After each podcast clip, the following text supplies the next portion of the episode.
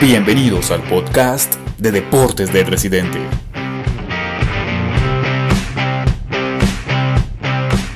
Con todo lo más relevante del deporte argentino y del mundo.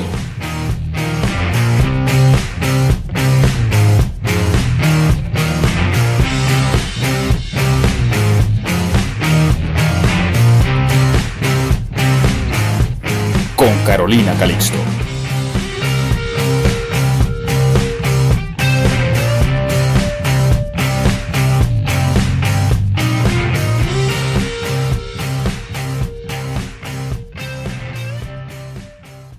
Muy bien, seguimos nosotros acá en El Residente. Ingresamos a hablar de la sección deportiva con una lamentable noticia. Felipe, buenas tardes, le doy la bienvenida al estudio. Gracias. Buenas tardes compañeros. Sí, una de las más grandes leyendas de la historia de la Fórmula 1, del automovilismo en general, falleció esta semana. Se trata de Niki Lauda, el tres veces campeón de Fórmula 1, piloto austriaco, que protagonizó eh, una historia muy interesante de superación, de sobreponerse a los obstáculos.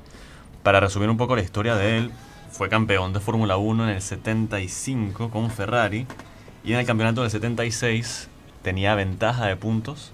Estaba en primer lugar con mucha diferencia sobre el segundo lugar. En el circuito del eh, Gran Premio de Alemania tiene un accidente en Nürburgring. Tiene una, es el, circuito más difícil de, de la Fórmula 1. Tiene un accidente que bueno, deriva en un incendio de su, de su automóvil y terminó con él sufriendo quemaduras muy graves que prácticamente lo daban por muerto en el equipo de Ferrari. ¿En qué se basa la historia de superación de Niki Lauda? A pesar de haber recibido la extrema unción, él vuelve a las dos semanas del accidente para defender el título que estaba perdiendo por puntos contra James Hunt, el piloto británico también de la Fórmula 1. ¿Cómo termina esta temporada? Termina con eh, Lauda menos de dos semanas de descanso tras las graves quemaduras que sufrió, perdiendo por un punto el título contra James Hunt, pero protagonizando la victoria moral y la victoria histórica de, haber, de haberse antepuesto hasta ante este obstáculo que, se le puso. Como estamos haciendo Deportes Express, eh, les recomiendo a todos los oyentes una película que es fantástica del, director Ron Howard, se llama Rush, de del año 2013 protagonizada por Daniel Brühl y por Chris Hemsworth, habla justamente de la temporada 76 de la Fórmula 1 y eh, la historia de Lauda y de James Hunt. Bueno, muy bien. Eh, ¿Cuál era el segundo tema que teníamos, Pues hay, algo, Andrés? hay algo importante que sí quería resaltar, que era el tema de, de los 20 convocados por... De los 23 convocados. por- 23 por- convocados, sí. Y, y que no iba a estar Mauro Icardi, que no estaba Mauro Icardi, no dio ninguna declaración durante la semana, pero sí dejó algo muy claro y fue una imagen que causó mucho revuelo y como que daba la, la, sensación de que esa era la respuesta ante el no llamado a la selección. Y sale una imagen donde está él de espaldas y al lado derecho, al lado izquierdo, están los números de la temporada 2018-2019, en la que dice 218 partidos, 124 goles, 28 asistencias. Entonces, en este caso, me parece que es como la respuesta a... Claro, esas, son las estadísticas del tiempo que lleva él en el Exacto. Inter y las de la temporada son 36 apariciones, 17 goles y 5 asistencias. Lo que en principio se quiso dar a entender con eso era que él se iba de Inter y que por eso dejaba como estos datos estadísticos. Pero también la otra lectura que aparece es como Venga, mostrar y decir qué potencial ha tenido, ¿no? Pueden ser las dos cosas, porque, bueno, efectivamente, Icardi se, se separó del grupo de Inter hace un par de meses por toda esta polémica que hubo con el equipo. Y puede servir de doble, de doble sentido esta Sí, publicación. igual no ha dicho absolutamente nada, solamente publicó la, la imagen y ya. Igual Yo si creo que es analizamos, por lo del Inter. si analizamos rápidamente la lista de Scaloni, los delanteros que quedaron dentro son Di María, Messi, Agüero, Dybala, Lautaro Martínez, del Inter también, el salido de Racing, y Suárez, de River. ¿Había lugar para Icardi en ese seleccionado?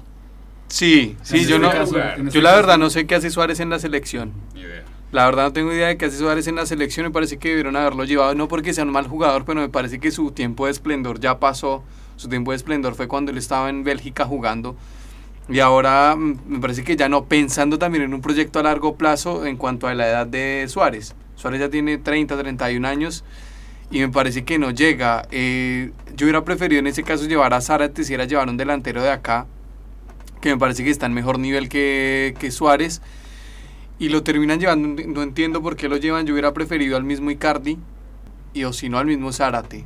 Entonces me parece que bajo ese concepto no estoy de acuerdo con la decisión de Scaloni. Me parece que fue gastar una posición, como dicen acá, al pedo.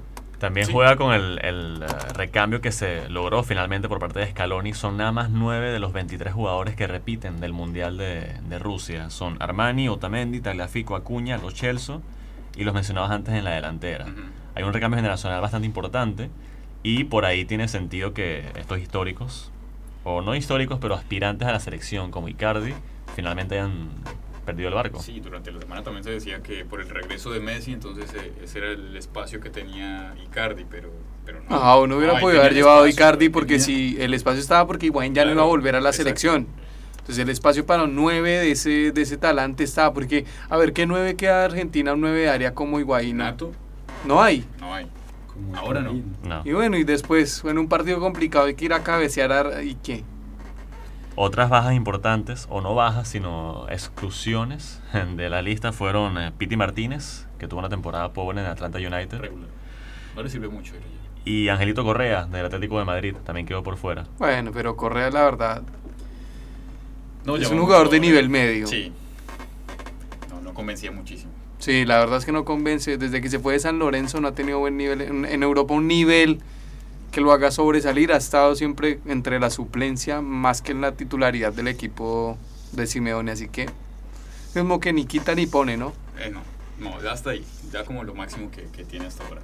Otro Sí. tema importante, Felipe, que es el Mundial Sub-20 que se está jugando ahora en Polonia. Sí. Que Argentina jugó hoy. Jugó hoy, Ah, goleó 5 a 2 al seleccionado de Sudáfrica. Así que eh, William nos va a dar los resultados de los partidos y las fechas que se ha jugado hasta hoy. William. Sí, exacto. Argentina eh, 5-2, un marcador totalmente Abultado. abultado. Bueno, sin embargo, dos goles de Sudáfrica. Sí, Eso sí. también es totalmente relevante. Pero sin embargo, bueno, un marcador totalmente amplio. Eh, Panamá empató contra Malí. Francia le ganó 2-0 a Arabia Saudita. Portugal 1-0 contra Corea del Sur. Que Corea del Sur eh, tiene un muy, muy buen juego en todas sus eh, categorías. Ucrania 2-1 ante Estados Unidos. Uruguay Estados 3-1 ante Noruega. Bien Uruguay. Sí, bien Uruguay por ese lado. Nigeria 4-0 ante Qatar. Nigeria igual que Corea del Sur, una selección que... Siempre ha tenido gran equipo Exacto. de inferiores. Pero es que no sabemos cuántos años tienen los nigerianos, ¿no? Porque Tiene 20 Siempre 20, tiene- pero tiene 25. Pero bueno, por- con, con los años siempre han mostrado muy buen Sí, sí, nivel, juegan una bien. selección de élite. Nueva Zelanda 5-0 ante Honduras. Colombia 2-0 ante Polonia. Ahí por Colombia. Sí, un muy excelente partido de nuestros muchachos. Ecuador empató ante Japón 1-1. Italia 2-1 a México.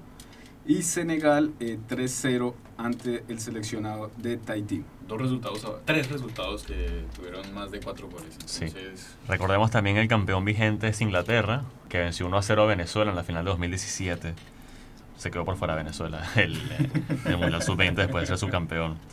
Bueno, y recordemos que el próximo partido de la selección argentina es el martes 28 co- frente a la selección de Portugal a la una de la a la tarde. una de la tarde y Colombia entre Senegal mañana también una de la tarde. estar pendientes todos entonces. Muy bien, esta era toda la información deportiva, señores, porque se nos acabó el tiempo. Le agradezco mucho, señor William, Felipe y eh, Andrés. Y les cuento que, bueno, toda la información la pueden encontrar en el portal, ¿no? Elresidente.com.ar, todo el mundo conectado. Hoy no estuvo con nosotros Carolina ni estuvo Sebastián, pero ya el sábado que viene van a estarse conectando con nosotros. Así que muchísimas gracias por conectarse con El Residente. La próxima cita es aquí el próximo sábado.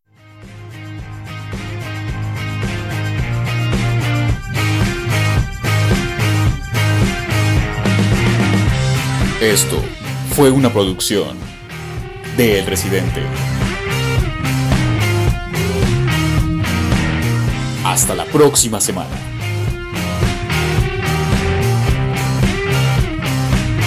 Gracias.